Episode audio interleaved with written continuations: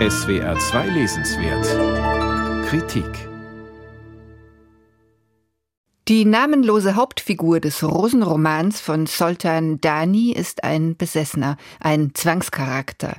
Alles muss erzählen.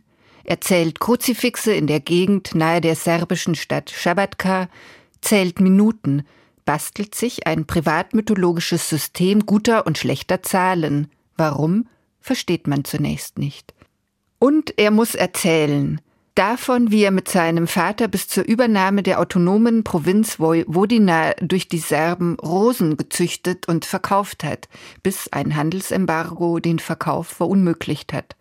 Von seiner Frau, die er leidenschaftlich begehrte, von der seltsamen Erkrankung seines Genitals, die etliche Operationen nötig gemacht, seine Frau verjagt hat, all dies erzählt er in Schleifen. Es kann nämlich sein, dass mein Gehirn das, was passiert war, mehrmals wiederholte, so wie das Echo die Rufe wiederholt oder wie die in der Platte hängen gebliebene Nadel immer und immer wieder die gleiche Melodie abspielt.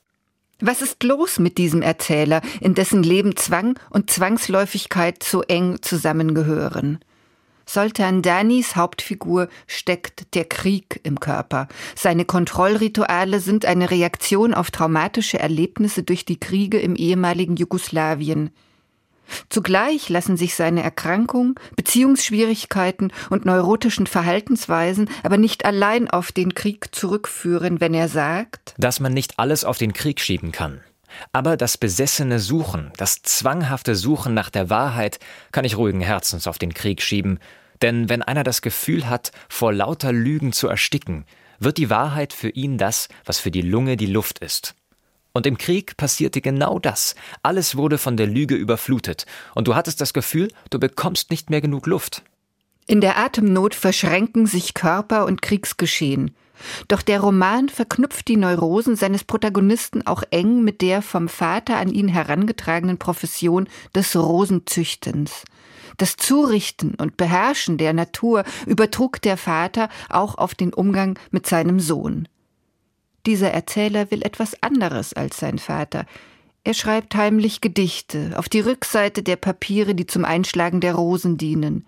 Er nutzt in seinem Schreiben das literarische Potenzial der Rosen.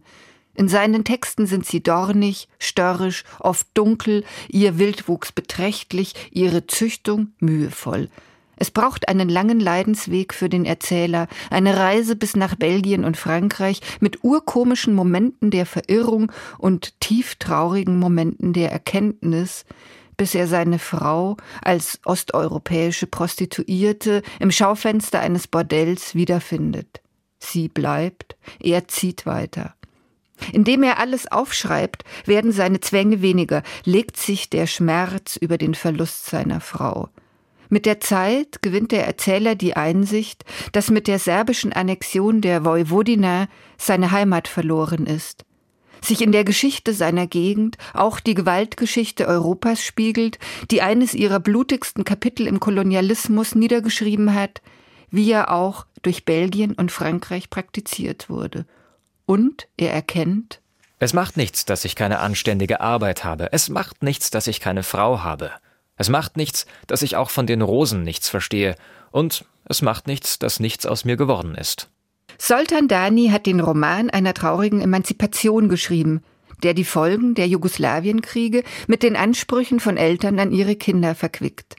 Es ist die Erzählung eines gesellschaftlichen und individuellen Kolonialismus als Geschichte des Abendlands, die das Wechselspiel von Individuum und Gesellschaft in eindrücklicher Weise verbindet. Dank Theresia Moras glänzender Übersetzung können nun auch wir diesen herausfordernden, großen Rosenroman lesen. Soltan Danis Rosenroman ist aus dem Ungarischen von Theresia Mora übersetzt, im Surkamp Verlag erschienen, 441 Seiten, kosten 26 Euro.